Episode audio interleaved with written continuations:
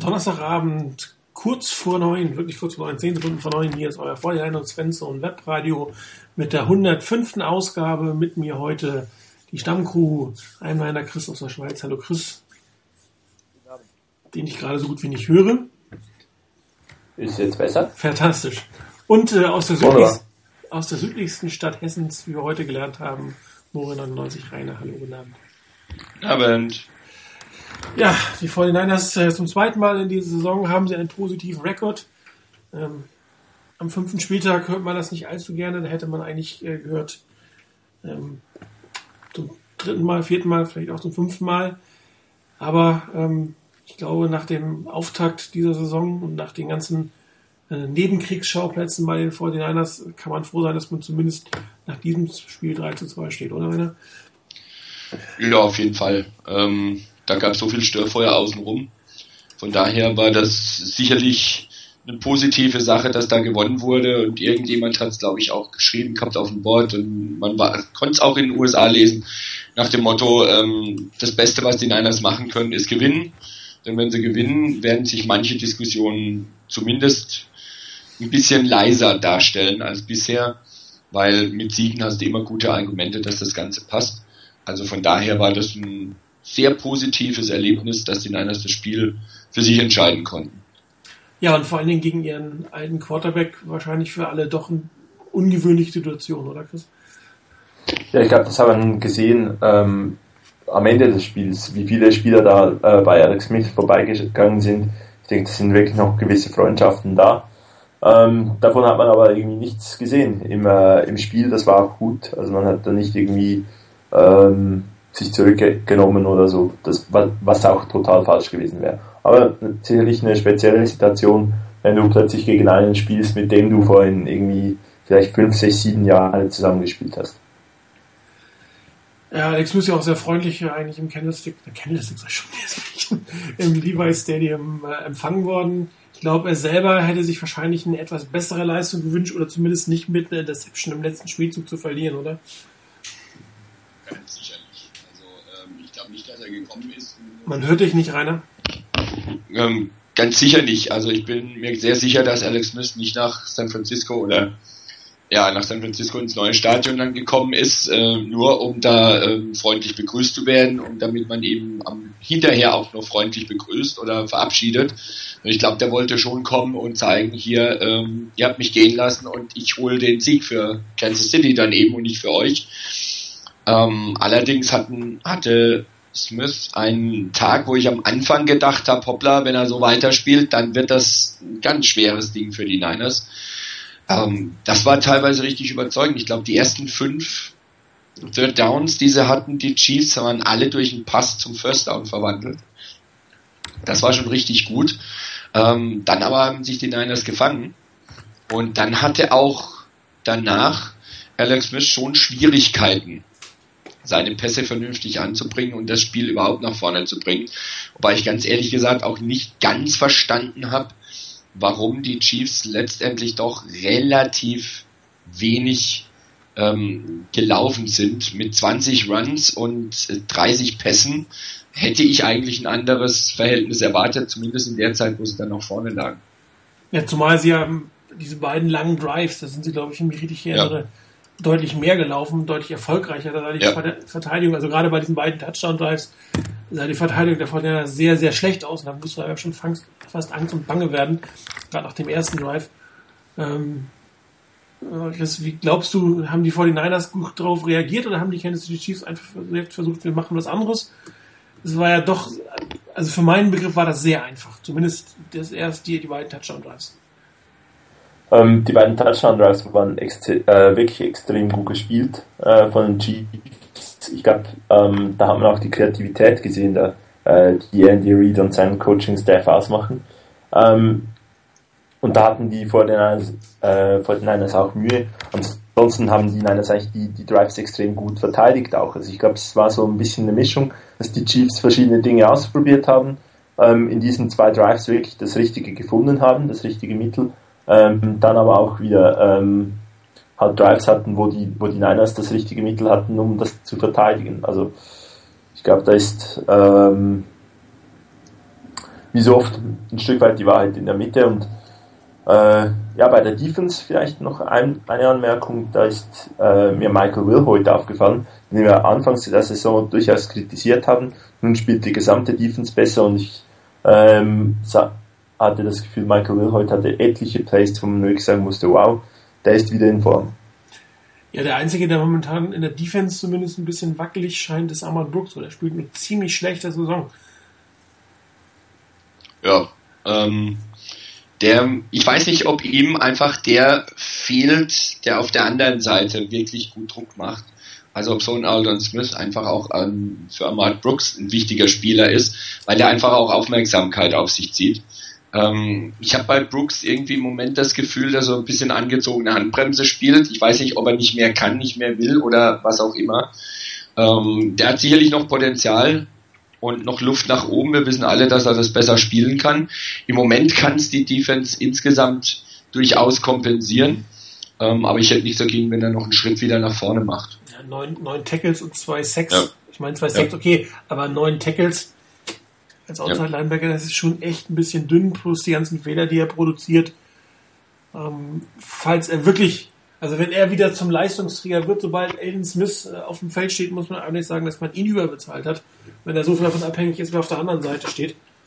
Ähm, und äh, dann hat man eher Aiden Smith unterbezahlt, um es mal im gleichen äh, Abendzug umzudrehen. Also das ist wirklich schade. Auf der anderen Seite, Defensive Backfield, wir hatten es letzte Woche schon, werden immer stärker, oder? Die, immer bessere Abstimmung, kaum noch blöde Fehler, in der Regel immer eine Deception dabei. Also das sieht dann ganz gut aus, die Beispiele. Ja, äh, bei Jimmy Ward, ich habe mich ein bisschen auf ihn geachtet. Er hatte eine wirklich schlechte Szene ähm, im ersten Drive der, ähm, der Chiefs. Da ist er auf den Out-Move gegangen und dann stand Hemingway oder so, heißt der, hieß der Receiver, äh, total frei. Ansonsten ähm, relativ unauffällige Partie des Defensive Backfields mit einer Interception und sonst eigentlich wenigen Fehlern. Ich denke auch bei, bei der also ich fand bei der Defense jetzt zum Beispiel Parrish Cox sehr interessant. Er hat zum zweiten Mal mit einer Interception ähm, das Spiel beendet und den Sieg für die Niners gesichert. Und wenn du dir die Statistiken anguckst, der ist bei den Niners mit zehn abgewehrten Pässen aufgeführt. Und der nächstbeste oder die nächstbesten, das sind dann ein paar, die haben drei Pässe, die sie abge äh, abgeklatscht haben. Von daher sieht man auch, ähm, da scheint einiges auf ihn zu gehen, nach dem Motto, der Gegner versucht, ja. die vermeintliche Schwächstelle Parrish Cox auszunutzen. Aber der lässt sich nicht unterkriegen, sondern ganz im Gegenteil, der wird immer besser dabei. Und ähm, das wird dann natürlich auch für die gegnerische Offense irgendwann mal schwieriger, nach dem Motto, wir versuchen es die ganze Zeit auf den schwächeren Mann. Aber der bringt seine Leistung. So wie es die Niners zum Beispiel probiert haben mit Marcus Cooper, den sie permanent versucht haben, äh, anzuspielen, also auf die Seite zu spielen, wo er spielt. Irgendwo habe ich, glaube ich, gelesen, ich glaube, Matt, äh, Matt Mayoko hat es geschrieben, dass am Schluss endlich die letzten sechs Plays, bei denen die Niners nur einen Wide Receiver hatten, da haben sie Marcus Cooper endlich von dem Wide Receiver weggenommen und haben jemand anderen darüber gestellt. Das haben die Niners probiert. Bei denen hat das insgesamt deutlich erfolgreicher geklappt. Und das ist so ein Punkt, wo man, wo man vielleicht vor der Saison nicht mit gerechnet hat, dass Parrish Cox so diesen Schritt nochmal nach vorne machen würde. Ähm, Im Moment fügt er sich da prima ein und ist für mich definitiv kein Schwachpunkt in der Defense. Äh, wo habe ich gelesen, ich weiß gar nicht, ob das bei Niners Nation war oder bei einem der Beatwriter, die ähm, Trent Balky als den Cornerback-Flüsterer bezeichnet haben und äh, gesagt haben, dass, dass der Abgang von, von Marcus Cooper jetzt äh, nicht zufällig war. Es war vielleicht ärgerlich, dass er nicht auf die auf die Practice Squad waren, aber ähm, die Aussage war, wenn äh, Trent Balky einen Cornerback gehen lässt, dann hat das seinen Grund. Und die Fortinanders haben ja jetzt auch wirklich gezielt äh, auf ihn, wie du es gesagt hast, geschossen. Und ähm, es spielt auch tatsächlich nicht mehr so eine ganz so gute Saison, wie es letzte war, mal letzte Saison war, kann Sophomore Slump sein, kann wieder besser werden, aber die Fortinanders hat da definitiv was gewusst und was gesehen und ähm, haben es dann zumindest äh, versucht zu nutzen und haben sie zum Teil eigentlich ganz gut genutzt. Der andere 49ers, ehemalige 49ers-Spieler, ähm, hat gestartet, ähm, hat auch sogar einen Pass für drei Yards gefangen, aber ansonsten hat man, glaube ich, gesehen, AJ Jenkins äh, wird der wahrscheinlich größte Bust in der Barke Draft-Ära, oder? Es gab ja mal so während des Spiels, ich glaube, das war auch Mayoko, der irgendwann mal nach dem einen Play, als äh, AJ Jenkins ein Jahr verloren hat, da kam irgendwie ein Tweet von wegen, also ähm, in Spielen, bei denen die Niners irgendwie involviert waren, entweder als sein Team oder als Gegner, hat jetzt ähm, AJ Jenkins insgesamt minus zwei Yards Offense hingekriegt. Ja, das war das, durch den, die Ende Round oder was das ja, war. genau. Durch dies, aber immerhin, durch diesen Pass für drei Yards ist er jetzt bei plus einem Yard. Ja. Also so gesehen, die Tendenz geht ja wohl nach oben. Eindeutig. Aber eindeutig, also und steil nach oben. Ähm, allerdings braucht das die Niners, glaube ich, nicht weiter zu berühren. Ähm, das war definitiv ein kompletter Fehlgriff. Äh, ich sehe auch nicht, wie der wirklich so gut werden könnte oder dass der noch so durchstartet, dass man sich bei den Niners ärgern würde. Also von daher, das war ein echter böser Fehlgriff. Ähm, von daher habe ich kein Problem damit, dass er bei den Chiefs spielt. Etwas erschreckend äh, allerdings für die Chiefs muss man jetzt sagen, dass sie ihn starten lassen müssen. Dass da nichts anderes auf dem Receiving Code zu sehen ist, dass jemand wie er starten muss. Es, oder er hat wirklich eine super Trainingswoche gehabt. Das kann natürlich sein. Na gut, aber er ist ja, er ist ja nach vorne gerutscht auf den Starterposten, weil Donny Avery verletzt war. Also er wäre ja nicht gestartet, wäre Avery da gewesen. Ja, aber das heißt, er ist die Nummer drei, ist er ne? aber an Nummer drei. Also das ist auch irgendwie, also bei den Niners mit den jetzigen Receivern, die er hat, äh, die es da noch gibt, der ja, klar, hätte überhaupt null Chancen bei den Niners. Von daher für seine Situation natürlich nicht verkehrt. Er ist wenigstens mal Starter oder fast dran an Starterposten. Ähm, leistungsmäßig drückt sich irgendwie immer noch nicht so wirklich aus bei ihm. Immerhin hat er noch 1,7 Millionen äh, von den 49ers, oder kostet die 49ers jetzt diese drei Yards, die er gemacht hat. Das ist das Dead Money, das, was man von ihm noch dieses Jahr übrig hat. Nächstes Jahr ist er dann von der Payroll runter. Gott sei Dank. Ähm, ja. Weil die Fortinanders werden nächstes Jahr ein eigenes Receiver, eine eigene Receiver-Diskussion führen müssen. Ähm, Stichwort Receiver, Mikey Crabtree. Ähm, in seinem Vertragsjahr sieht er leider nicht ganz so gut aus, auch viel verletzt, für ihn natürlich sehr, sehr schwierig. Ähm, läuft ihm so Stevie Johnson so ein bisschen den Rang jetzt ab. Äh, Einfach Bolden hat seine Rolle, die hat er weiterhin. Oder meint ihr, dass, dass es tatsächlich eher daran liegt, dass, dass, dass sein Fuß ihm mehr stört als man es äh, wahrhaben möchte. Chris. Ich glaube, es hat sicherlich auch damit zu tun, dass halt wirklich mehr Waffen da sind. Ähm, es, bevor Bowling kam, äh, waren es Vernon Davis und ähm, Michael Crabtree, die produziert haben. Ähm, als dann Bowling kam, war Crabtree lange verletzt, ähm, kam dann zurück. Und jetzt diese Saison hat man wirklich, äh, wenn man das kurz aufnehmen will, äh, H. Jenkins halte ich sogar noch für schlechter als Quentin Patton und Quentin Patton muss äh, zusehen bei den Spielen. Ähm, von daher sind halt viel, viele mehr Optionen da und die von Niners kommen schrittweise dazu, mich auch die Optionen zu nutzen. Also dass ähm, Kaepernick mehr Leute anspielt und so, dann sind sicherlich die, die Möglichkeiten zu produzieren äh, weniger geworden von Crabtree. Schade für ihn, dass das im, in der, im äh, Vertragsjahr der Fall ist kann mir gut vorstellen, dass auch noch ein bisschen halt die Verletzung äh, da mitspielt. Ähm, ja, aber ich glaube, der Hauptpunkt ist effektiv, dass äh, Kaepernick andere Optionen hat, um die anzuwerfen und das mit denen auch gut funktioniert. Ja, wobei der 30 Offense-Snap nicht mehr auf dem Feld stand, also etwas über ein Drittel, ich glaube 70 waren es insgesamt, 40 auf dem Feld gestanden. Ähm, für ihn sicherlich enttäuschend. Äh, für ihn natürlich auch schwierig, glaube ich, in der Offseason. Es können einige Wide Receiver auf dem Markt sein, die viel Geld kriegen werden. Für Calvin Johnson, von dem diskutiert wird, ob er ähm, von den Lions die Lions verlässt. Larry Fitzgerald wird mit äh, Sicherheit die Arizona Cardinals äh, verlassen. Und jetzt noch Michael Crabtree dazu in einer nicht allzu guten Saison. Das ist für ihn natürlich persönlich etwas schwierig. Für die Niners könnte es ganz gut sein, weil sie ihn vielleicht halten können. Ich halte ihn immer noch für einen hervorragenden Receiver. Ich sehe gerade die Szene mit dem Trickplay äh, von Anquan Bolden. Da hat er sich hinten schön freigelaufen, hat Bolden einfach nicht den Mut gehabt, über den Receiver zu werfen. Hat er sich sehr schön abgesetzt. Ähm, vielleicht ist es auch tatsächlich der Fall, dass das äh, Colin Kaepernick woanders zunächst hinguckt. Bin mal gespannt, wie die nächsten Wochen sein werden. Ich kann mir nicht vorstellen, dass, dass er weiterhin so wenig in die Offense involviert wird. Er ist halt, ist, für mich ist er noch einer der Top-Receiver, gerade bei Third Downs, immer wieder sehr, sehr gefährlich und über die Mitte spielt auch hervorragend. Mal gucken, was passiert. Aber wir wollen uns natürlich auch freuen über Stevie Johnson, Ähm, ich frage mich, ob wir ihn nächstes Jahr sehen. Da wird er fünf oder sechs Millionen kosten. Kann sein, dass er nur diese eine Saison bei den 49ers spielt, aber hier macht er ja das Beste draus. Oder? Ja, auf jeden Fall. Also da ist ja bei, bei Stevie Johnson die, ähm, was war das, die, das Passer-Rating von, von Kaepernick, wenn er Stevie Johnson anspielen will, ist glaube ich bei knapp 142. Das ist ein Wahnsinnswert, zeigt, dass er anscheinend ganz gut mit ihm funktioniert, ähm, dass er die Plays richtig auspackt, dass Johnson sich freilaufen kann, dass er die Catches macht ähm, und dass Kaepernick ihn sieht, zumindest ab und zu mal, in letzter Zeit gerade auch in Richtung Endzone und dass er die Pässe vernünftig auf ihn anbringt, was nicht immer der Fall ist bei manchen Receivern, aber bei Johnson scheint das gut hinzuhauen.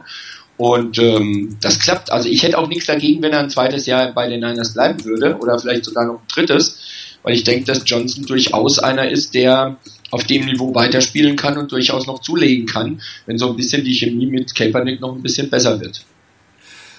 Ja, wobei ich habe gerade den missglückten Slant auf ihn gesehen, wobei das jetzt nicht an, an Stevie Johnson war, das war ähm, Kaepernick at its, at its worst sozusagen äh, in die Doppeldeckung hinein per Ansage fast ein Pick Six geworfen, auf der anderen Seite Receiver frei in der Endzone.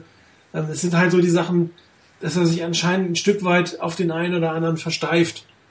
Äh, Ob es jetzt Michael Crabtree oder in diesem Fall Stevie Johnson war oder wenn er mit einem ein gutes Gefühl hat, sagen wir mal so, dann versteift er sich sehr stark auf ihn. Ähm, es ist natürlich auch dann für die Fortinanders an sich blöd, dass dann die, die Red Zone Drives plötzlich wieder ähm, nur mit dem Field Goal enden, weil hier äh, Colin Kaepernick gerade in diesem Spiel zweimal in der, in der Red Zone wirklich einen schlechten Pass gespielt hat. Einmal auf Johnson, einmal auf Anquan Bolin. Das eine wäre fast noch intercepted gewesen.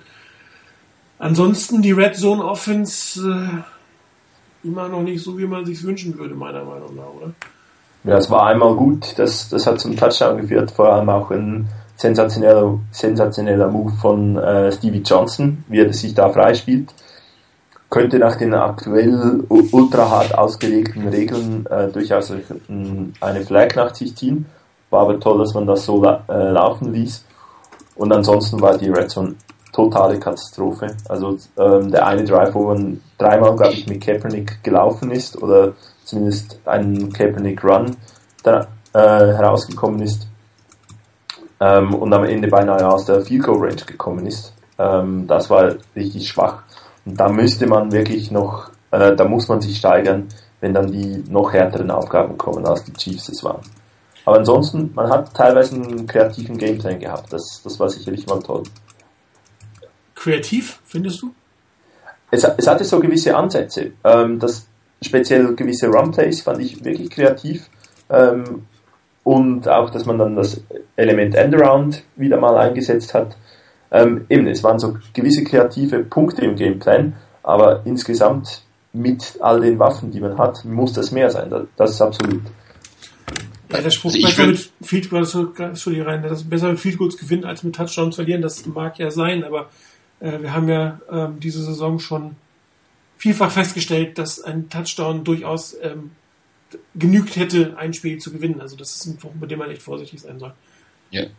Nee, ähm, ich fand jetzt den Gameplan nicht in der Hinsicht kreativ, dass irgendwie was ganz Exotisches plötzlich drin war und plötzlich das, was man so in der Anfangszeit von Haber hatte, dass die das Team sich aufstellt ähm, an der an der Line of Scrimmage und dann plötzlich ein Kommando gibt, komplett andere Formation wieder rauskommt und dann noch irgendwas mit Motion. Äh, das sehe ich nach wie vor nicht mehr. Also da sind die Niners viel konventioneller geworden.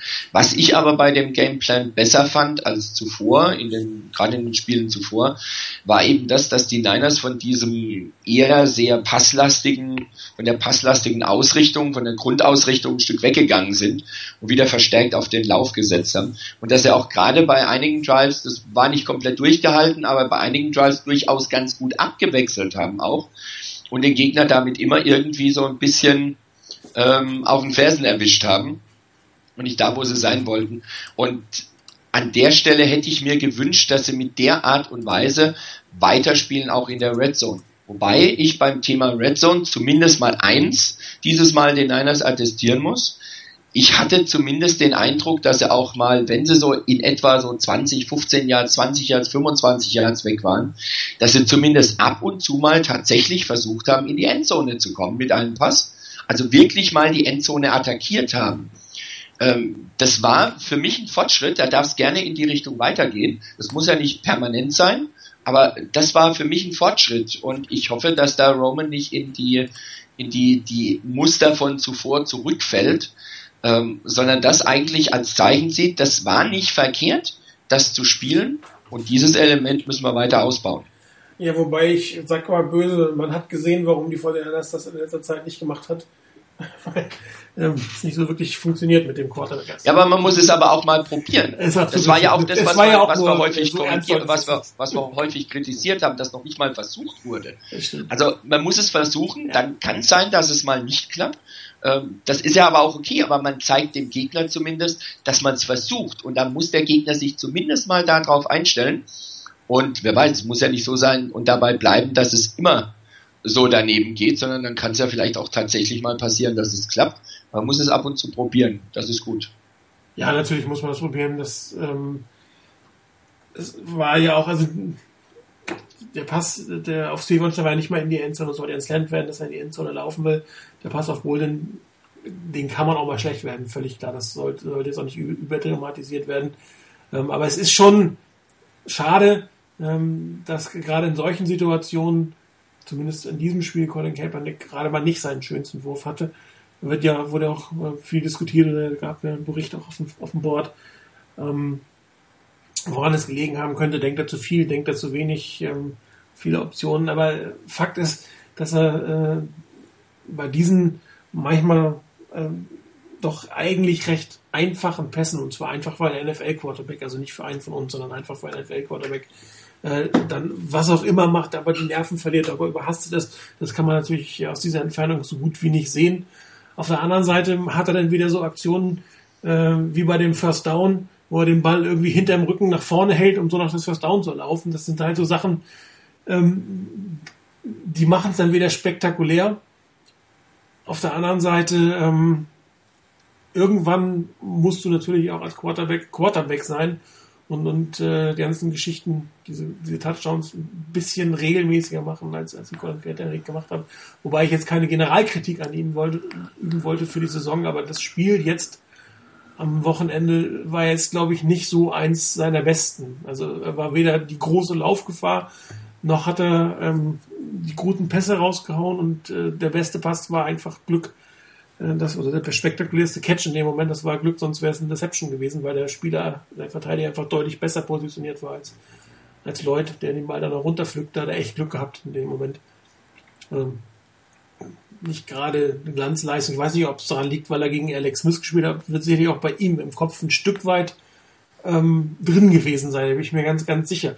Also dieses Spiel zu verlieren wäre, glaube ich, für ihn persönlich nicht wirklich gut gewesen und äh, die Presse am nächsten Tag wäre sicherlich auch nicht wirklich nett gewesen. Muss man, muss man ja auch mal sagen. Also das, ist, das wird nicht spurlos an ihm vorbeigegangen sein. Kann sicherlich eine Rolle gespielt haben. Ähm,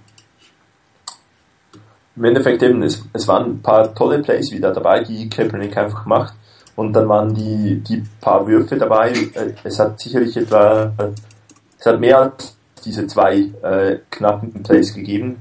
Äh, der eine Slant, dann gab es halt nach rechts äh, tief einen Wurf, der war auch in äh, Double Coverage geworfen und nur der, nur der äh, Verteidiger berührt den Ball. Und natürlich der super Catch von ähm,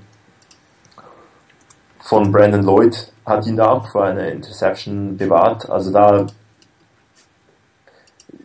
ich, ich glaube, äh, es muss schon noch eine, ähm, eine gute Steigerung kommen äh, von Kaepernick, damit man wirklich, damit ich meiner Meinung nach beruhigt sein könnte, die 18 Millionen nächste Saison ist ja dann wert. Aber mal schauen, was er noch so liefern kann. Ja, ansonsten ähm, Puntfake der 49ers, wann war der letzte? Könnt ihr euch an was erinnern? Ich glaube, es gab mal ein Field Goal Fake gegen die Rams oder so. Aber ein Puntfake? Äh, nee, also auch Puntfake gab es ja auch gegen die Rams. War das nicht gerade gegen die Rams irgendwann mal? Mit Michael Crabtree da auf der linken Seite. Ich meine, das wäre gegen die Rams war gewesen. Punt? Ich dachte, das sei ein Field Goal gewesen. Das war ein Field Goal. Oh ja, richtig, äh, war ein Field Goal. Stimmt, ist ja wahr. Ja, gut, an der eigenen 40, mutige Entscheidung, oder hätte ich Jim Harbour jetzt nicht so ja. ohne weiteres zugetraut. ähm, die Chiefs auch nicht.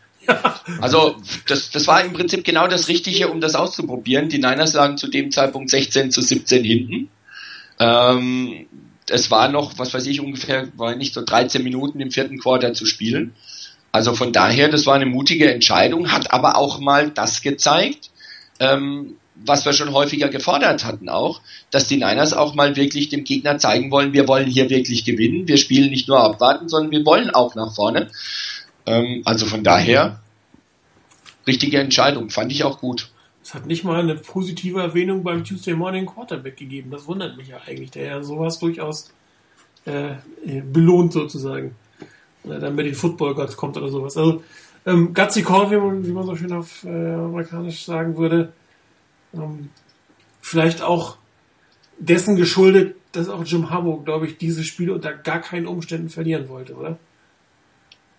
Ich hoffe, ähm, er will kein Spiel verlieren. Ähm, aber klar, es war ein, war ein Spiel, was, was äh, wo man weiterhin ein bisschen Schub aufnehmen kann für die, für die nächsten Aufgaben. Also äh, extrem wichtiges Spiel, sicherlich auch ähm, vom, von der ganzen Storyline. Und äh, ja, es war ein mutiger Call, Call und ich glaube, das wäre noch schön, wenn wir das häufiger sehen würden. Auch in anderen Situationen, dass, dass wirklich einfach diese, diese Drives versucht werden, am Leben zu erhalten und äh, ja, weil auch die Special Teams phasenweise nicht ganz so halten. Apropos Special Teams, ähm, Baba Venchon für Kasim Osgut erscheint mir persönlich jetzt ein ungewöhnlicher Move zu sein. Ich will es mal so versuchen auszudrücken. Könnt ihr euch dann einen vernünftigen Reim drauf? Ähm, nö. Fällt mir auch nichts dazu ein, weil also Venchon zurückholen, ja, ähm, die Punt-Coverage-Teams waren nun wirklich in den letzten Wochen ziemlich wackelig. Da jemanden zurückzuholen, der dabei wirklich gut ist, das ist sicherlich nicht verkehrt. Aber warum man dann Osgood entlassen hat, oh, ich verstehe es nicht wirklich. Ja, ich hatte ja direkt mal auf Josh Johnson getippt, der wirklich in jedem ja. Spiel inaktiv war, ein Spiel auch schon entlassen wurde. Ähm, jetzt hat man eigentlich, also zumindest auf dem Papier erstmal nichts gewonnen. Ich weiß nicht, vielleicht setzt man ihn anders ein. Oder vielleicht gab es auch im Hintergrund irgendwelche Probleme. Oder ähm, ist es äh, ein Zwist zwischen Haber und Barkey? Ich meine, die Aussage, er ist der beste Special-Teamer, aber muss gewusst haben, dass er ähm, nicht mehr lange auf dem Roster sein wird. Barkey wird ja nicht irgendwie morgens aufstehen und sagen, ah, ich schmeiß den jetzt mal raus. Ähm, oder ist, es das, ist das ein Konflikt, der sich da in irgendeiner Form manifestiert zwischen den beiden? Kämpfen die beiden vielleicht um den Job, dass den nur noch einer nächstes Jahr haben könnte? Also ich hoffe es nicht, ähm, weil das wäre definitiv keine gute Situation für die Niners. Das kannst du vielleicht eine Weile ähm, irgendwie unter Kontrolle halten, aber früher oder später würde das so hochkochen. Da, da kannst du das nicht mehr eindämmen und das kann nicht gut sein wenn dann vielleicht auch noch im Rahmen der Mannschaft es dann darauf ankommt, das ist ein Harbour-Guy und das ist ein Barkey-Guy, ähm, oh, das braucht, glaube ich, kein Team. Von daher ähm, hoffe ich, dass das nicht das Zeichen ist dafür, dass die zwei hinter, dem, hinter den Kulissen mehr miteinander sich streiten, als das, was sowieso wohl da ist. Und dass das hier kein offener Konflikt wird, der dann die Mannschaft auch ein Stück auseinanderreißt jetzt irgendwie da einen Konflikt hinein zu interpretieren, finde ich auch ein, Stück weit gewagt. Ähm, es hat schon ein paar Mal gegeben, äh, dass irgendwie Harbo ähm, einen Spieler gelobt hat und dann ist, wurde er plötzlich entlassen. Ähm, also von daher, das ist nicht jetzt irgendwie was total Neues und Spezielles, finde ich. Und gab eben die öffentlichen Aussagen von, von Jim Harbour sind auch immer ein Stück weit mit Vorsicht zu genießen, ob das dann nicht irgendwie plötzlich doch ein bisschen die Werbetrommel für einen Spieler ist, dass der vielleicht dann noch, doch noch äh, irgendwo unterkommt, wenn er ihn lobt. Ähm, kann, kann durchaus auch verschiedene äh, Motivationen haben, dass Jim Harbour den Spieler dann so lobt. Beim von der äh, vom Wechsel jetzt da, wenn Trone gegen Osgood, ich kann mir eigentlich nur so erklären, dass, dass wenn Drone eine andere Rolle spielen soll. Ähm, dass, dass er nicht irgendwie als Gunner und auf der Seite bei den Punts ist, sondern in der Mitte die Rolle ausfüllen soll. Und ähm, dass der zweite Mann hinter Osgood ein Spieler ist, oder der zweite und dritte Mann vielleicht, dass das Spieler sind, die man andernorts braucht oder die man nicht verlieren will. Ich weiß jetzt nicht genau, wer da äh, ansonsten noch diese, diese äh, Positionen spielte in, in, in, bei den Punts. Ähm, ansonsten durchaus ein bisschen überraschend, aber ähm, es hat schon mal gegeben oder schon ein paar Mal gegeben, dass Jim Harbour einen Spieler total gelobt hat. Kurz darauf war der Spieler weg. Ähm, es wäre irgendwie ziemlich kurios, wenn, wenn da Trent Balky eigentlich sagt, okay, ich schmeiß dir einfach die besten Spieler immer raus. Also würde, würde ihm auch nicht irgendwie eine extrem lange Jobsicherheit geben, denke ich. Nee, das wäre nicht ganz sinnvoll, weil beide ja letztendlich vom Erfolg des Teams abhängen. Ähm, allerdings, ich bin mir nicht sicher, ob nicht irgendwas doch in den Köpfen äh, oder ob die nicht in irgendeiner Form doch inzwischen in der Konkurrenzsituation sind, dass nur noch einer den Job nächstes Jahr haben kann.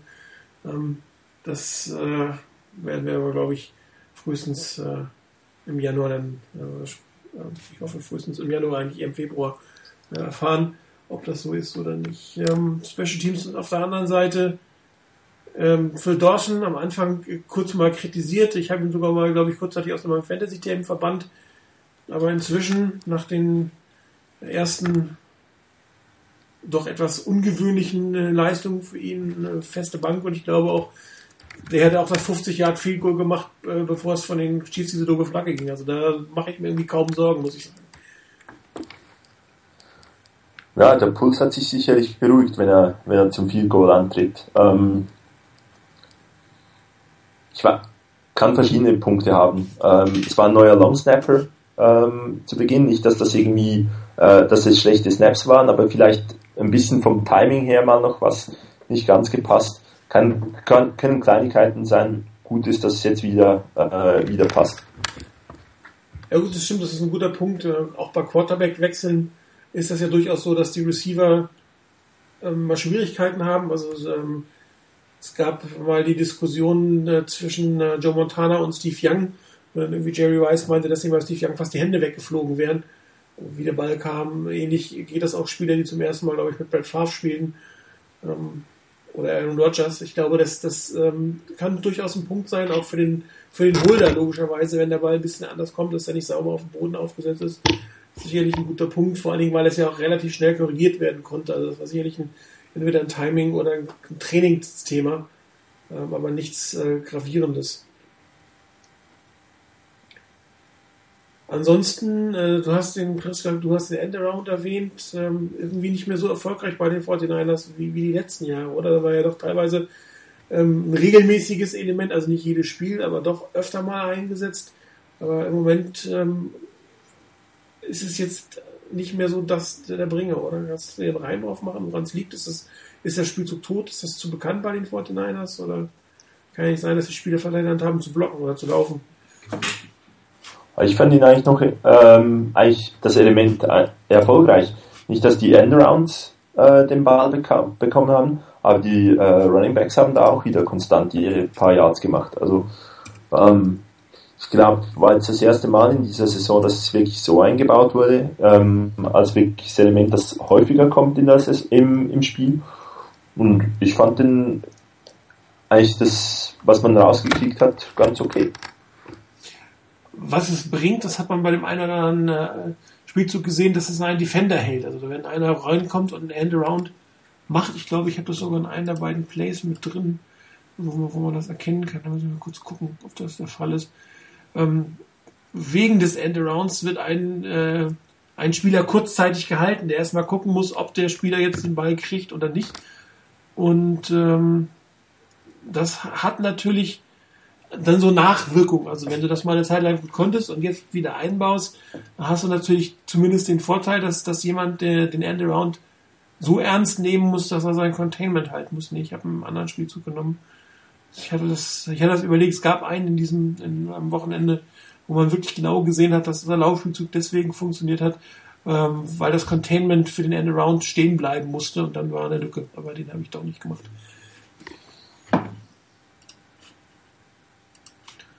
Ja. Ähm,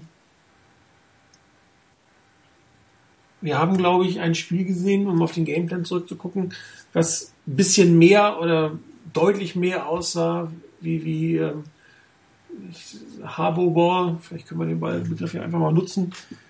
Ähm, Vintage Harbour Ball sogar viele Special Teams, ähm, keine zwingende Touchdowns, wenn es nicht sein muss, also keine riesigen eingehen, lieber die Field Goals nehmen. Starkes Laufspiel, Quarterback soll möglichst keine Fehler machen und das war's. Ähm, für meinen Geschmack hat sich diese Tendenz von, von Dallas-Spiel jetzt bis zum Chiefs-Spiel ähm, wirklich von dieser Pass-Happy am Spieltag 1 zu ähm, dem wirklich klassischen, meiner Meinung nach, Harbour-Ball im Spiel 5 äh, hin entwickelt. Seht ihr das auch so oder war das jetzt nur ein Gameplan für dieses Spiel? Oder ähm, ist das eher ein Trend, dass man das auch sich in den nächsten Wochen wieder zeigen könnte, dass die Vorteile das eigentlich eher das spielen, mit dem sie die letzten dreieinhalb Jahre erfolgreich sein waren? Also ich hoffe es ganz ehrlich, dass sie so in etwa in das Spiel zurückfallen oder zu, nicht zurückfallen, das ist ein schlechter Ausdruck dafür, aber dass sie den an, an der Stelle weitermachen. Wie gesagt, durchaus mit einigen Elementen, die sie beim letzten Spiel gegen die Chiefs auch schon gezeigt haben, sprich, dass sie auch mal die Endzone attackieren, wenn es die Möglichkeit ist ähm, dass sie auch mal ein überraschendes Element reinbringen, wie den Puntfake. Das kannst natürlich nicht jedes Spiel machen, aber es zeigt zumindest, da kann ab und zu mal was kommen. Ähm, wenn sie da weitermachen, ist okay. Ich fand, ähm, dass die Niners im Spiel gegen die Cardinals eben viel zu viel mit Pass angefangen haben. Da haben sie die Cardinals überrascht und dann konnten sie nicht vernünftig gegensteuern. Und ich hoffe, dass sie aus dem Spiel gelernt haben und dann gemerkt haben, dass sie in die Richtung wieder gehen müssen in der sie vorher waren, in der sie erfolgreich waren. Das heißt, dass das Laufspiel einfach das ist, was die Mannschaft trägt. Und dann kannst du andere Sachen wieder ganz anders aufbauen, kannst du ganz anders wieder an das, an das Spiel rangehen. Aber diesen, diesen Ansatz, dass im Prinzip das Passspiel erstmal da sein muss und dann soll das mit dem Laufspiel noch irgendwie klappen, das ging irgendwie doch daneben. Und da hoffe ich, dass die Coaches wirklich daraus gelernt haben und dass wir ein Spiel sehen, das weiter in die Richtung geht, dass das Laufspiel letztendlich das Ganze trägt, ohne dass das Passspiel komplett vernachlässigt wird. Das wäre so der Schlüssel meiner Meinung nach für eine ganz ordentliche Zukunft. Ja, ich habe äh, für die heutige Sendung äh, mir mal bewusst ein paar Laufspielzüge herausgenommen. Ähm, Testspielzügen gab es jetzt nichts Herausragendes und dem dritten Fehler von Colin Kaepernick beim Slam bringt uns eigentlich auch nichts. Ähm, das kann ich auch verbal kurz rüberbringen.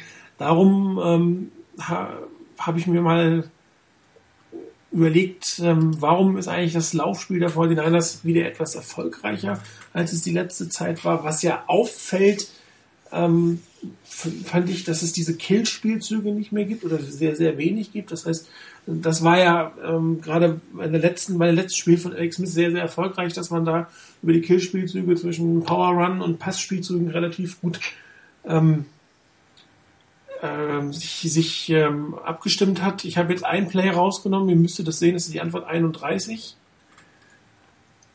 Ist da. Ja. Das könnte so etwas gewesen sein, das sieht man jetzt im Standbild natürlich nicht. Da gab es vorher ein Audible in alle Seiten, also da hat Alex Smith anscheinend den Spielzug nochmal verändert. Was ist äh, Moment.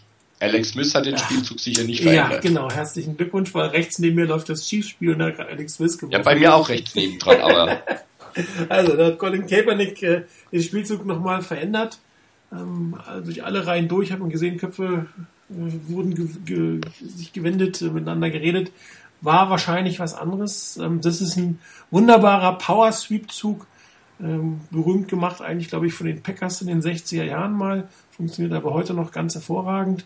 Vor den Niners überladen hier die rechte Seite, man sieht zwei Titans auf der rechten Seite.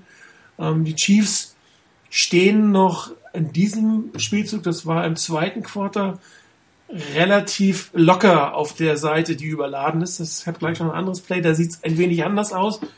Ähm, was passieren will, das sieht man im Bild 2. Ähm, auf der rechten Seite ähm, Jonathan Martin geht direkt auf den Defensive Tackle. Die beiden Tight Ends kümmern sich um den Defensive End. Ähm, Alex Boone wird nach links rauspullen. Bruce Miller wird vorblocken und Frank Gore läuft äh, schlicht und einfach hinterher. Ähm, Bild 3 habe ich nochmal angedeutet, was die Mitte macht. Und zwar macht die Mitte, die linke Seite, macht die Mitte zu, versucht natürlich zu verhindern, dass hier entweder über einen Linebacker, über einen Run-Blitz oder über den zweiten Defensive Tackle der Spielzug von hinten zerstört wird. Weil da blockst du natürlich nicht ab. Ja, mit einem Pulling Guard vorne weg und die anderen nach vorne wegblockend. Äh, wenn da einer durch die Linie durchbricht, wird der Frank Gore von hinten erwischen, weil der ja auch nicht Vollspeed losgeht, sondern der muss natürlich erstmal sehen, wie weit sich die Blocks äh, entwickeln, wer von denen nimmt wen weg, wie weit muss er raus. Und wenn du dann auf der Seite einen durchlässt, dann gehen die Spielzüge auch mal ganz, ganz schnell in die Hose, nämlich mit, mit, mit äh, Raumverlust hinter der Line of Scrimmage getackelt. Das heißt, das Blocking-Schema der linken Seite ist so eingesetzt, dass man da auf gar keinen Fall durchkommt, weil der End, äh, der Outside Linebacker auf der linken Seite, der ist wieder schon so weit weg, der hat schon einen sehr, sehr langen Weg, um äh, dahinter herzukommen, auch wenn Frank Gore ja nicht mehr unbedingt der schnellste ist. Ähm, Bild 4 sieht man dann kurz nach dem Snack, wie sich das entwickelt.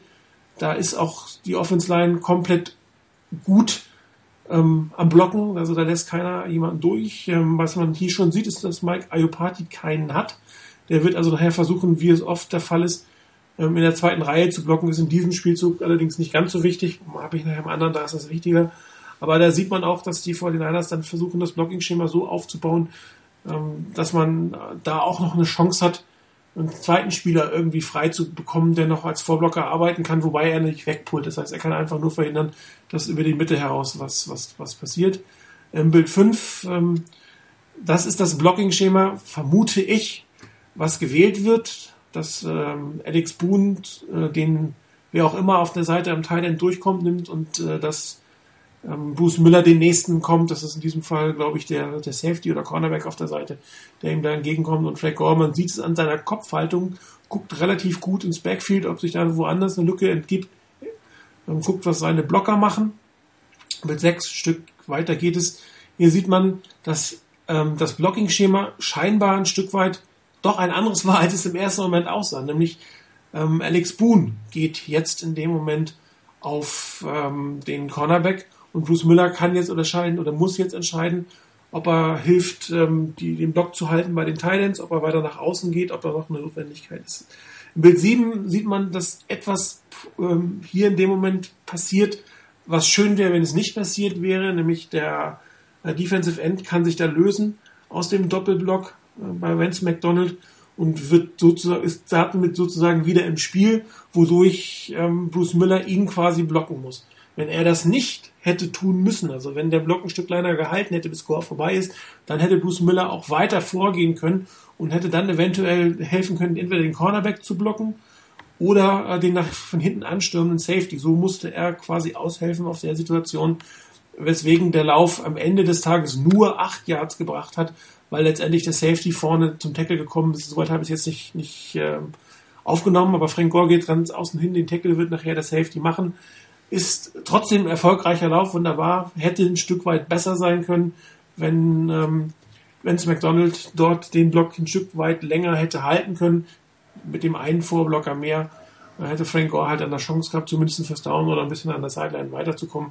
Aber sehr schön designtes Play, Power Sweep, macht sehr, sehr alter Spielzug von den Packers mal berühmt gemacht, funktioniert immer noch sehr hervorragend und auch sehr, sehr gut ausgeführt in diesem Moment.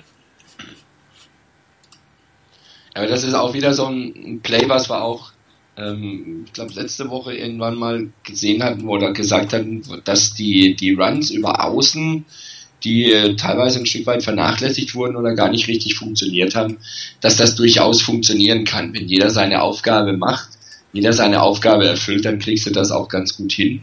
Und ähm, so wie es hier war, wie gesagt, hast du ja gesagt, bei ähm, hätte McDonald hier seinen Block ein bisschen länger halten können, wäre das noch ein Stück weiter gegangen. Aber selbst da war es ja immer noch so, dass Miller das eben rechtzeitig und schnell genug erkannt hat, dass da eben sich eine Lücke auftut und dass er den nehmen muss. Der ist da auch nicht blindlings weiter nach vorne gestürmt, nach dem Motto, ich habe da vorne jemanden, ähm, sondern er hat zumindest den Blick dafür gehabt, konnte dann da aushelfen und das hat dann immerhin noch etliche Yards mehr gebracht.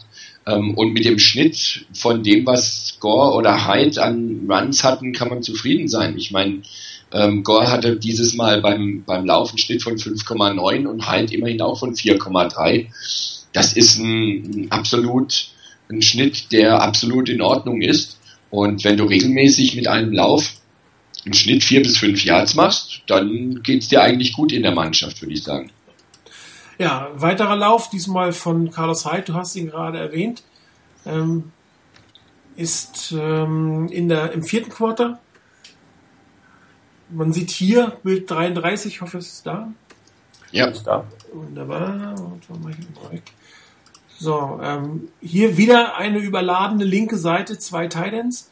Man sieht schon, die Verteidiger stehen ein wenig anders da. Es sieht nicht mehr ganz so aufgelockert aus ähm, wie ähm, beim Spielzug zuvor. Das heißt, die Chiefs haben da natürlich die entsprechenden Adjustments gemacht, weil die 49ers das ganze Spiel über, über die Außenseite sehr, sehr erfolgreich waren.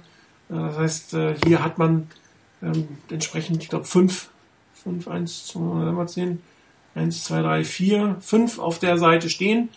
Ähm, es gibt dann eine Motion, die habe ich jetzt nicht äh, komplett gezeigt. Man sieht aber, Vince McDonald sieht auf der anderen Seite, zieht einen der Verteidiger mit, aber immer noch ist die linke Seite äh, im Endeffekt überladen. Bild 3 ist dann das Blocking-Schema, was in dem Moment angewendet wird. Hier ist das Ziel, ähm, die Mitte ist ein Power Run durch die Mitte, Mitte frei zu blocken. Äh, das heißt, die, die beiden Spieler auf der rechten Seite äh, kümmern sich um alles, was rechts steht. Nach links wird nach links außen geblockt und Kilgore direkt über den ihnen stehenden Nose Tackle. Ähm, Bruce Miller an seinem Lauf äh, im Moment des Snacks sieht man, dass das gecallt ein Lauf nach rechts ist. Ja, das heißt, sein Mann wäre der Inside Linebacker, den man da durch die Lücke gut sieht. Äh, hinter dem soll äh, Carlos Hyde hinterherlaufen. Ähm, Im Bild 4 sieht man dann, dass aber zwei Lücken entstanden sind. Das heißt, es ist auf beiden Tackle Guard Gaps ist eine entsprechende Lücke frei. Und äh, der entscheidende Punkt hier, den meiner Meinung nach gleich Carlos Hyde sehr gut sehen wird, ist das, was äh, Mike Iopati macht, ähm, beziehungsweise die Situation, die sich bei Mike Iopati umgibt. Der ähm, kämpft mit seinem Gegenspieler und dieser wird ihn und die werden sich gegenseitig nach rechts drücken, also in Richtung des eigentlich gecallten Spiels, äh, Laufspiels. Und äh, das Risiko dabei ist natürlich, dass selbst wenn Bruce Miller den Linebacker nimmt, dass äh, Mike Iopati bei dieser Seitwärtsbewegung ähm, ihn halten muss und dann eine Strafe kassiert oder einfach er sich auch durchsetzen kann, beziehungsweise noch einen Arm frei kriegt, ähm, um Carlos dann am, am Lauf zu handeln. Der sieht das allerdings ja, Bild Nummer 5, da hat er den Ball bekommen. Da ist die rechte Seite im Prinzip, die Lücke ist da, Bruce Miller ist da. Aber man sieht da auch schon, dass der Gegenspieler von, von Mike Iopati in die Seite geht und das sieht Carlos Hyde in dem Moment sehr gut und ähm, ändert die Richtung. Also wird er sicherlich von Frank Gore einiges gelernt haben, macht einen kurzen Cut nach links, weil da das größere Loch entstanden ist, obwohl das in die andere Richtung gecallt wurde. Riesig sieht man ja hinter Mike Iopati, weil jetzt schiebt er seinen Gegner einfach weg.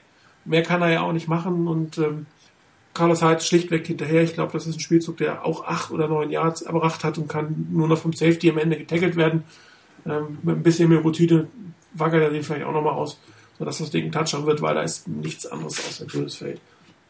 Aber hier wunderbar, die Chiefs mussten reagieren. Das Blocking-Schema ist entsprechend angepasst. Und die 49ers ähm, alle reagieren gut und richtig und Carlos Hyde zeigt hier eigentlich schon seine Klasse was wir letzte Woche im Blogging gesehen haben, dass er ein gutes Auge für die Situation hat und da dann die richtige Entscheidung in dem Moment trifft. Hat mir sehr, gut gefallen. Ich fand das auch ganz gut. Also gerade dieser Wechsel, dass man da immer wieder halt reingebracht hat, das war eine, eine gute Sache, was die Niners da angefangen hatten, schon vor ein paar Wochen, dass sie da ihn immer, immer wieder reinbringen. Sollten sie auch weiterhin beherzigen, da können sie die Beine von Gore einigermaßen frisch halten Hyde liefert im Normalfall auch eine ganz ordentliche Leistung ab und mit, ich habe es vorhin schon gesagt, mit über vier Yards im Schnitt ist das auch eine feine Sache, wenn er da so läuft. Und ich meine, das wäre auch Hyde gewesen bei einem Play. Da hat er, glaube ich, entweder Jonathan Martin, ich meine Jonathan Martin war es, komplett über den Haufen gerannt. Der ist in den reingerannt, äh, weil Martin da noch im Weg stand. Dann hat Jonathan Martin erstmal umgehauen, der hat ganz komisch geguckt und Hyde ist aufgestanden und hat sich geschüttelt und war nix. Also der hat ihn auch nicht angeraunzt oder sonst was und hat weitergemacht. Und ähm, der, was mir bei Hyde gerade gefällt, ist das, dass er sehr entschlossen in seinen Läufen wirkt. Das ist nichts Zögerliches, sondern er sieht die Lücke, er geht drauf, er sieht, dass ein Kontakt kommt und geht auch auf den Kontakt drauf. Das fordert natürlich irgendwann mal seinen Tribut, aber vom Grundsatz her ist das ein Laufstil, den du im, im Spiel der Niners gut gebrauchen kannst. Und ähm, Gore ist nach wie vor einer, der ähnlich läuft. Und von daher kann ein Carlos Hyde mit Sicherheit von Gore auch profitieren. Ja, dieses aggressive Power Running Game, ich glaube, das brauchen die Niners einfach, ähm, um, um wirklich ins Spiel zu kommen. Sie sind für genau das gebaut. Ähm, die Offensive Line, die blockt im Pass, äh, so scheint es mir besser, wenn sie viel äh, und gut Run blocken können. Also ähm, wie wenn das so ein bisschen das Mindset aufbaut, was, was dieses Team braucht, um dann, um die wirklich beste Leistung zu bringen. Und was wirklich absolut toll ist, ähm, sowohl mit äh, Frank Gore als auch mit Carlos Hyde funktioniert das. Und mittlerweile sitzen die Blocks wieder besser und es gibt immer, ähm, immer das Potenzial, dass wirklich was Großer, Großes rauskommt bei den Runs. Also ich hoffe, dass sie das weiter äh, so beibehalten. Ja, einen habe ich noch, auch was Großartiges rausgekommen, ich glaube auch nochmal acht oder neun Yard. Und zwar aus einer der, ich sag's mal, neuen Formationen. Ähm, es ist die Antwort äh, 35. Da? Ich muss gerade noch laden. Bei mir noch nicht, aber ich lade gerade die Seite. Aber 35, ja, sieht gut aus, da, oder? Ja, ist da. Also es ist, äh, wie man unschwer erkennen kann, fehlt da ein Titan oder zwei Titans. Äh, die das hier mit einer drei Wide Receiver Formation mit Fullback. Äh, eine meiner Lieblingsformationen. Men, muss ich sagen, spiele ich total gerne. Ähm, die Fortinanders inzwischen Gott sei Dank auch. Kann man sehr, sehr viel draus machen. Kann man sehr gut draus passen, viel Play-Action draus machen. Man kann aber auch sehr gut draus laufen, wie wir gleich hier sehen werden. Ähm, es wird ein Lauf über die linke Seite sein, ein Blocking-Schema, was die Fortinanders in diesem Spiel relativ häufig ähm, angewendet haben. Nämlich, dass der Tackle der Left Tackle oder Drive, wer immer, auf den Defensive Tackle geht, also nach innen blockt, äh, mit einem Trap Block und der Guard nach außen geht. Er pullt jetzt nicht im klassischen Sinne, aber er nimmt den äußeren Spieler, äh, so dass ihn jeder quasi frontal hat und ähm, in der, aus der Bewegung wegschieben kann. Ähm, man sieht dann im Bild Nummer drei, wie sich das entwickelt. Das heißt, ähm, Staley schiebt nach innen, ähm, Gepati geht nach außen, Kilgore ähm, über den äh, gegen ihn stehen, irgendeiner macht komische Geräusche, über den äh, Nose Tackle in Richtung des Linebackers und äh, Alex Boone von der rechten Seite hilft dann mit dem, mit, äh, mit dem Nose Tackle im Prinzip mit. Das heißt, man blockt hier wieder in Richtung des Spielzuges, die Backside zuzumachen. Da kann keiner kommen. Und ähm, im Bild 4 sieht man genau dieses Blocking-Schema. Joe Staley nach innen geblockt, Mike Alparty nach außen geblockt, Bruce Miller hinterher und Frank Gore, für den ist es eigentlich relativ einfach. Der muss in dem Moment nur entscheiden, geht er hinter Bruce Miller durch die, die Lücke zwischen ähm, Guard und Tackle oder ist das Blocking auf der linken Seite so, hätte auch durchaus sein können, wenn, wenn, wenn es dann ähm, äh, äh, Angriff auf, über die Innenseite gegeben hätte vom Outside Linebacker, dass Mario Party nach innen geblockt hätte, dann hätte Franco außen vorbeigehen können. Das sieht er natürlich mit seiner Erfahrung. In diesem Fall ist das Loch wie geplant auf der Innenseite. Ähm, er geht hinterher. Ähm, findet dann noch mit einem Cut äh, noch mal ein paar Yards auf der Außenseite. Ist natürlich nicht mehr ganz so schnell wie früher. Im Bild 7 wird er noch bekommen, vor drei, vier Jahren. Wäre er da vielleicht noch durchgekommen, jetzt wird er da halt aufgehalten an der Scrimmage. Aber es geht immer noch sechs, sieben, acht Yards. Man sieht auch sehr links auf der Seite Rang von Wohlin, wunderbar im Blocking. Das hat man auch von Michael Crabtree in diesem Spiel öfter mal gesehen, dass bei den Outside-Line-Spielen, Outside-Spielzügen äh, die Wide Receiver sehr äh, engagiert am Blocking waren und dafür auch gesorgt haben, dass das Spielzug nicht nach vier oder fünf Yards, sondern erst nach sieben, acht, neun, zehn Yards zu Ende ist. Das ist ein Schlüssel zu diesen Laufspielzügen. Von Bolden, da kennt man es, aber ich habe es auch von Michael Crabtree zwei, drei Mal gesehen, dass der wirklich mit Energie und mit Elan den Block aufgenommen hat und gesetzt hat. Und ähm, das ist halt eine Formation, von der ich mir persönlich wünschen würde, dass die 49ers die öfter nutzen da kann man auch mit einer Pro-Formation hinten machen. Durchaus interessant. Äh, kannst halt den Thailand entweder, wie man es hier sieht, er ist ein bisschen weggesplittet, er ist nicht tight, er steht irgendwie ein bisschen, ein bisschen mehr im Slot, kannst ihn auch ranholen, du kannst auch eine Twins-Formation auf der rechten Seite spielen, also extrem flexibel. Ähm, macht Spaß anzugucken, fühlt auch äh, oft dazu, dass natürlich auf der Gegenseite, gerade wenn es nicht mit dem Thailand gespielt wird, sondern mit Wide Receivern, dass du dann eine Nickel- oder Dime-Defense äh, gegenüberstehen hast, was natürlich bei solchen Laufspielzügen nochmal hilft. Also hier drei verschiedene Laufspielzüge, dreimal über Außen, dreimal anders designt, dreimal erfolgreich. Das äh, klassischer Harbo Ball, ähm, der zum Erfolg führen kann. und äh, wie man sieht, äh, bei den Feuerwehrers auch wieder zum Erfolg führt. Ich glaube, sollte auch äh, jetzt für die nächsten Spiele so ein bisschen das, der Weg ins Spiel sein. Ähm, weil, ähm, dass man über den, über den Lauf ins Spiel kommt und dann auch aber doch den, den Pass mit, mit den Waffen, die man hat, nicht, nicht aus den Augen verliert und darüber dann eine gute Balance hinkriegt. Ja, ähm, Harbour spielen sie ihn, weil er erfolgreich ist an sich oder, oder spielen sie ihn deswegen, weil die Entwicklung von Crap, äh, Crapty, von Kaepernick noch nicht da ist, wo sie eigentlich hätte sein sollen? Ähm, dass man vielleicht gemerkt hat, dass das, was man am Anfang, wo man die Cowboys überrascht hat, hat man nachher keinen mehr wirklich mit überraschen können und musste zurückgehen zu dem, zu, zum Oldschool 49ers Football?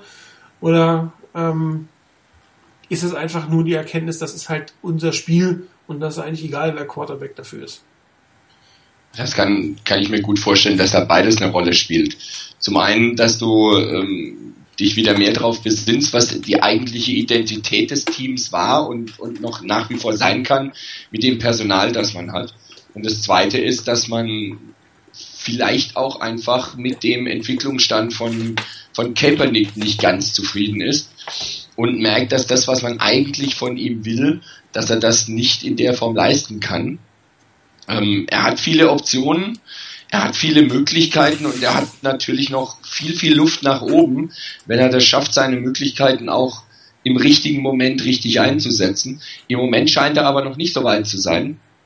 Und von daher finde ich das persönlich nur logisch und richtig, wenn man eher wieder auf, ein, auf eine Spielweise zurückgeht, bei der man es Kaepernick nicht aufbürdet, das Team komplett mit seinem Arm, mit dem Passspiel ähm, auf sich zu nehmen und auf sich zu schultern, sondern dass man eben das, das Power Running Game mit dabei hat.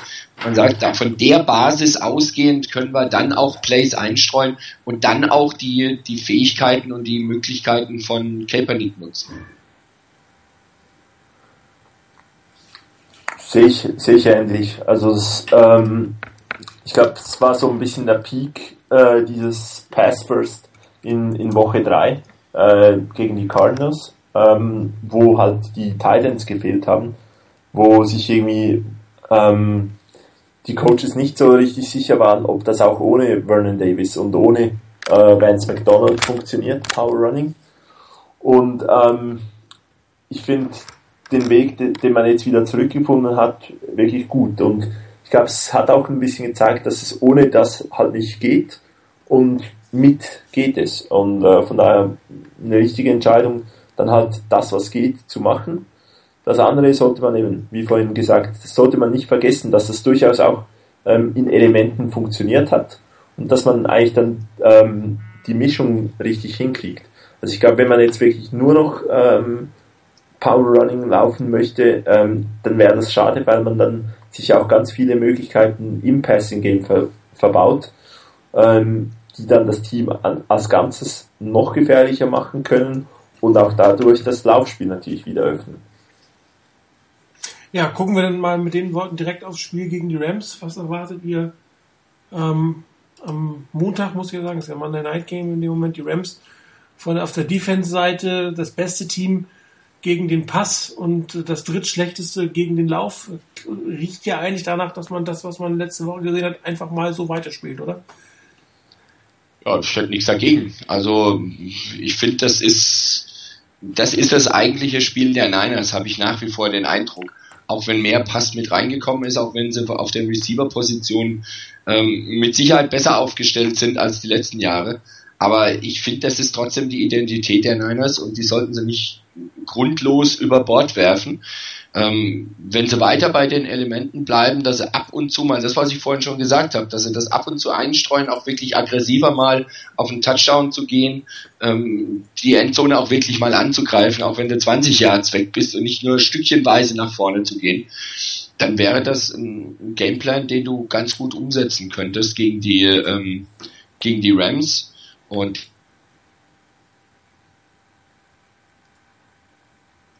Jetzt bist du weg. Also ich höre Rainer nicht mehr. Chris, bist du noch da? Ich bin noch da, ich höre aber Rainer auch nicht mehr. Naja, ah da ist äh, der Anruf reiner weg. Also, der kommt sicherlich gleich wieder, das hatten wir letzte Woche auch schon. Ähm, glaubst du, Chris, dass sie das tatsächlich weiterspielen oder äh, sehen wir das, was wir oft schon unter Jim Harbour gesehen haben, nach dem Motto, wenn gegen ein Team irgendwas besonders gut funktioniert, machen wir genau das andere und kriegen dann einen auf den Sack in Klammern? Ähm, ich hoffe es nicht. Also zumindest das mit dem eins auf den Sack kriegen. Ähm, das soll, sollen sie hoffentlich, also lassen sie hoffentlich zu, äh, bleiben.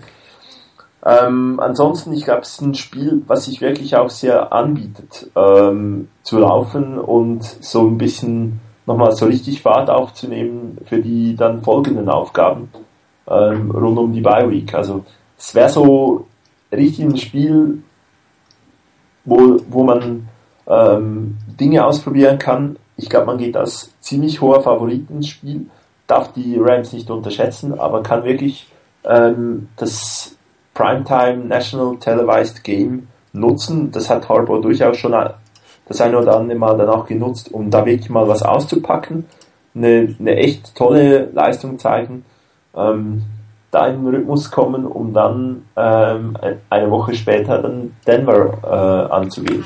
Also fände ich absolut richtig, da nicht total das Ganze auf den Kopf zu stellen, aber so ein bisschen in die in den Gameplan für Denver schon ein paar Dinge vielleicht auszuprobieren. Äh, da, noch nicht alles zeigen, aber dass man so richtig schön Fahrt für die, für die Aufgaben übernimmt. Bist du wieder da, Rainer? Ja, ich bin da. Ah, wunderbar, du warst nämlich kurz weg. Ähm, gegen die Rams sind ja immer ganz besondere Spiele. Ähm, die 49ers haben auch durchaus gegen schlechte Ram-Teams sehr schlecht ausgesehen. Äh, der älteste Rivale, die meisten Siege, aber auch die meisten Niederlagen, wenn ich es richtig im Kopf habe, gegen die äh, Eagles, äh, gegen die Eagles, gegen die Rams. Ähm, was erwartest du für ein Spiel? Was erwartest du von den Rams? Wie sie wie versuchen, die 49ers attackieren zu werden? Werden wir wieder ein paar Trickspielzüge von Jeff Fisher sehen oder ähm, ist das äh, für die aktuelle Situation der Rams zu riskant, solche Spielchen zu machen? Also vielleicht die Möglichkeit, genau das zu spielen. Ähm, genau da den Gegner vielleicht auf dem falschen Fuß zu erwischen, weil der vielleicht meint, dass die Rams das eben nicht spielen werden in ihrer Situation. Ähm, ich traue sowas Jeff Fischer immer zu, grundsätzlich in jeder Situation. Von daher denke ich, dass die Niners sich schon darauf einstellen müssen, dass da sowas mal kommen kann.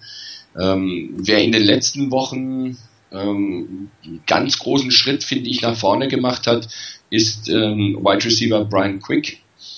Der hat in, ähm, in Philadelphia in der zweiten Halbzeit vor allen Dingen ein richtig gutes Spiel geliefert.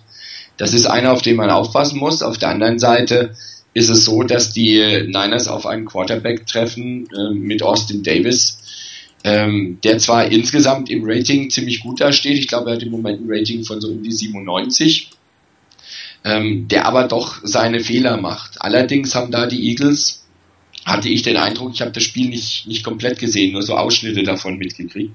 Anscheinend haben die Eagles das versäumt, einen teilweise etwas schwächeren und wackeligen Austin Davis mehr unter Druck zu setzen und seine, seine Schwächen dann auszunutzen.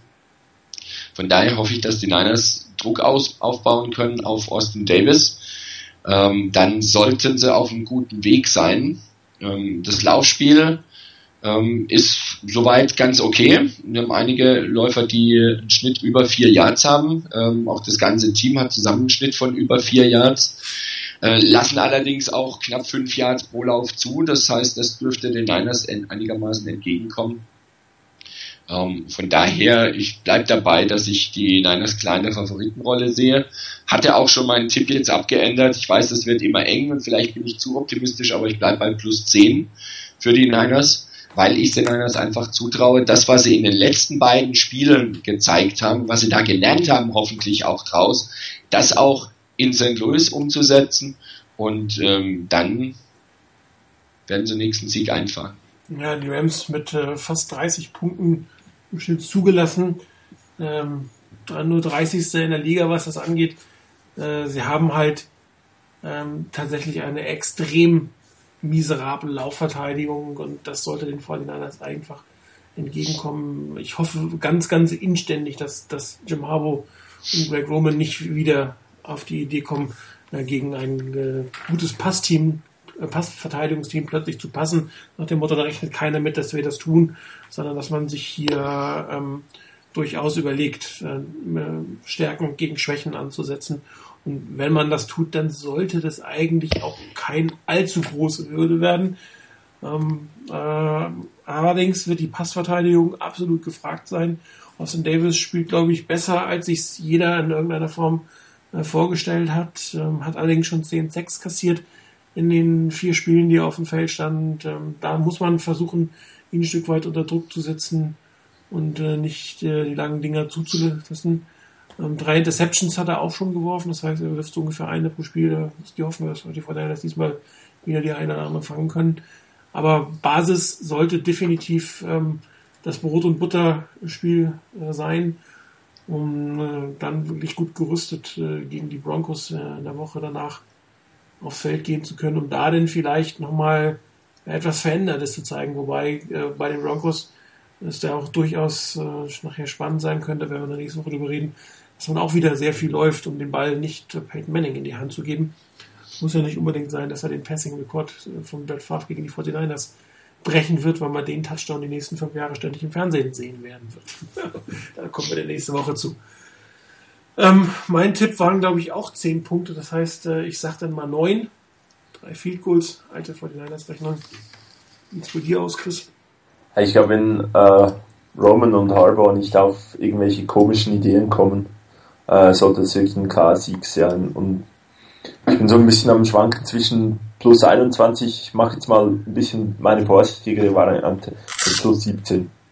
Äh, Diablo hat auch gerade irgendwie plus 21 getippt, dafür, dass wir gegen die Rams nicht allzu gut aussahen die letzten Jahre. Ähm, interessante Tipps, um es mal so auszudrücken. Aber gut, schauen wir mal. Ja, wunderbar. Dann kommen wir zu den letzten Kategorien. Ähm, ich hatte ja gesagt, ähm, ab der vierten, fünften Woche lohnt es sich, Power Rankings zu machen. Ähm, aufgrund eines, äh, einer Idee von, von äh, Igor habe ich statt eines harten Rankings äh, mir eine andere Methodik überlegt, nämlich ich habe sie in Gruppen einsortiert. Weil manchmal kannst du wirklich nicht äh, sagen, ist das jetzt 17., 18. oder 19., sondern ich habe mir ähm, verschiedene Tiers, heißt es immer so schön bei den Amerikanern, ausgedacht. Es hat hier eine Klammer nicht gemacht. Mal gucken, ob wir das mal hinkriegen. Ähm, ich glaube, sechs Stück habe ich gewählt, oder? Mal gucken. Ja, sechs Stück habe ich gewählt. Ähm, Super Bowl Contender. Interessant. Alles vier Teams aus der West. AFC West, NFC West. Broncos, Cardinals, Chargers und Seahawks ist, glaube ich, jetzt kein Geheimnis, dass das momentan äh, die äh, heißesten, interessantesten Teams sind. Die Chargers und Cardinals eigentlich ziemlich überraschend, finde ich. Ich habe den Cardinals zwar einiges zugetraut, aber äh, die spielen ja immerhin mit ihrem dritten Quarterback inzwischen. Also das äh, gut ab, muss ich sagen. Und dass die Chargers ähm, jemals ähm, bis Mitte Oktober, Ende Oktober so gut spielen, hätte ich mir auch nicht träumen lassen. Also das sind schon wirklich interessante Teams und ähm, man kann doch sehr stark vermuten, dass äh, der Super Bowl Contender aus dem Westen kommt, zumal äh, unter den Super Bowl Hopefuls habe ich die 49ers inzwischen durchaus wieder stehen. Ähm, ich glaube eigentlich, dass vor allen Dingen das Spiel gegen Chicago eher ein Ausrutscher war. Gegen die Cardinals kann man durchaus auswärts mal verlieren. Das ähm, ist keine Schande, so wie die zurzeit spielen. Das ähm, Bears-Spiel war ärgerlich, aber das werde ich ein Stück weit als ein Ausrutscher. Ähm, ich glaube schon, dass die 49ers äh, in diesen zweiten Tier reingehören. Playoffs Hunter auch eine sehr interessante ähm, Gruppe im Endeffekt. Ich habe die alphabetisch sortiert. Das ist jetzt nicht eine Reihenfolge, nach wen ich glaube, dass in die Playoffs kommen. Sondern sind äh, einfach halber nach dem Alphabet. Äh, die Bills hätte ich persönlich nicht mit erwartet, dass die äh, derzeit noch so gut ausstehen. Die müssen sich jetzt natürlich am Wochenende beweisen gegen die Patriots. Wenn sie das Spiel gewinnen sollten, sind sie ein legitimer Playoff-Contender. Äh, und das, obwohl sie am Anfang mit EJ Manuel gespielt haben. Und vielleicht zahlt sich für sie ähm, die paar Millionen, die sie Kyle Orton bezahlen, aus, weil der ja durchaus schon gezeigt hat, dass er Teams gut führen kann. Colts, Eagles, Giants etwas überraschend, äh, zumindest so wie sie die Saison begonnen haben. Hier ist Tom Coughlin es wieder gelungen, äh, einen Turnaround hinzubekommen. Mal gucken, wie das äh, weiter ausgeht. Die Panthers, muss ich sagen, habe ich überhaupt nicht so hoch erwartet. Ich hatte sie, glaube ich, auf dem letzten Platz in der AFC South, die grundsätzlich sehr enttäuschend ist, muss man sagen, gesehen. Ähm, auch die Texans, Hut ab.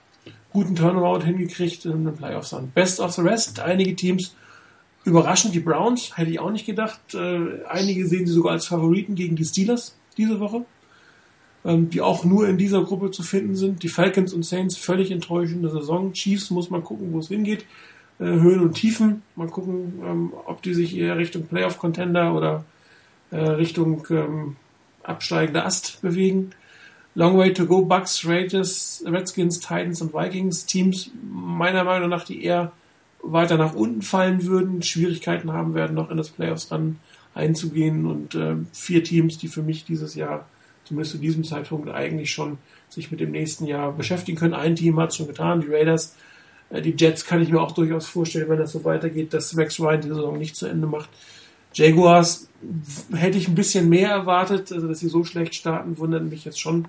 Aber da ist halt das Roster komplett umzukrempeln gewesen. Das wird sicherlich ein, zwei Jahre dauern. Und die Rams haben wir schon drüber gesprochen. Sie haben durchaus ein bisschen Pech, was die Verletzungen angeht. Dazu nicht unbedingt ähm, gute Draft-Entscheidungen getroffen, obwohl sie die ganzen Draft-Picks aus dem ähm, Trade von RG3 hatten. Da hätte man eigentlich mehr draus machen müssen oder machen sollen. Mal gucken, äh, wie sich das so die nächsten ein, zwei Wochen entwickelt. Jo, Rainer, was passiert sonst noch in der NFC West? Ähm, in der NFC West passiert ein Spiel, das erwarte ich fast, dass das Chris auch nennen wird demnächst. Wenn er dann dran ist jetzt gleich, nämlich das Spiel der Seahawks zu Hause gegen die äh, Cowboys. Ähm, das Ganze ab 22.25 Uhr bei uns hier. Ähm, das könnte ein richtig interessantes Spiel werden. Ich glaube nicht, dass Seattle das verlieren wird zu Hause gegen die Cowboys. Allerdings sehe ich auch nicht unbedingt, dass das ein kompletter Shootout wird, dass hier Seattle mit was weiß ich 20 Punkten unter, äh, Unterschied gewinnt. Ähm, sowas kann passieren, wenn Romo mal wieder in die Richtung ähm, in Richtung Interception König ähm, sich entwickelt in dem Spiel. Auf der anderen Seite haben die Cowboys ein sehr starkes Laufspiel. Das wird natürlich ihre Basis auch werden. Ich glaube, Marco Murray ist im Moment unterwegs, wenn er so weitermacht, dass er am Schluss der Saison 410 Carries hat, äh, was brutal viel ist. Ähm, aber da werden sie weiter dranbleiben, schätze ich mal. Und Des Bryant ist ein Receiver, der ähm, ja, jedem irgendwo Schwierigkeiten bereiten kann. Das könnte ein sehr, sehr interessantes Duell werden. Ich glaube aber, dass Seattle das auf jeden Fall gewinnen wird. Und dann gibt's noch ein Spiel parallel dazu. Das ist das Spiel der Cardinals zu Hause gegen die Redskins. Da kann ich mir jetzt nicht vorstellen, dass das so ein furchtbar enges Spiel wird. Da glaube ich schon eher dran, dass die Cardinals ihr Spiel auch gewinnen werden und das auch relativ deutlich. Und die anderen beiden spielen am Montag zusammen. Wunderbar. Ja, Chris, Spieler der Woche ist es Seattle gegen Dallas? Ich glaube, ist wirklich das interessanteste Spiel.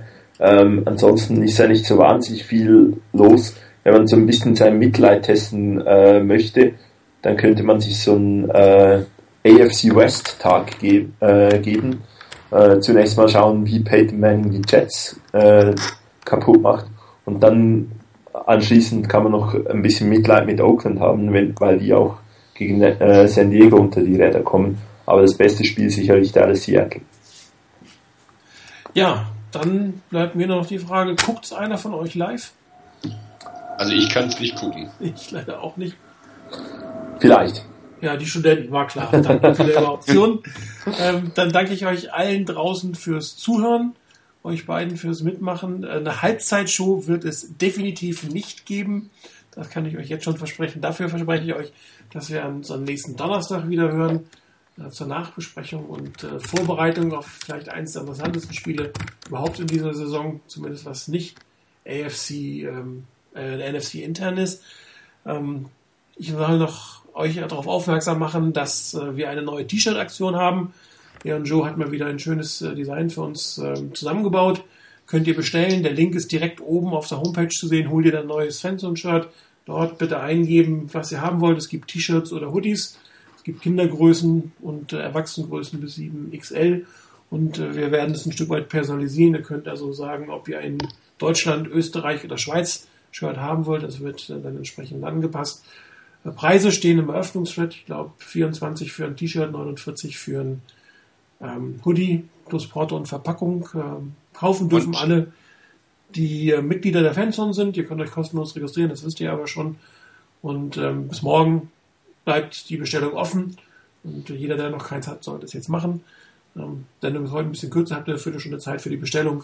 Und äh, dann wünsche ich viel Spaß beim Football gucken am Wochenende. Wir hören das nächste Woche. Bis dann und ciao.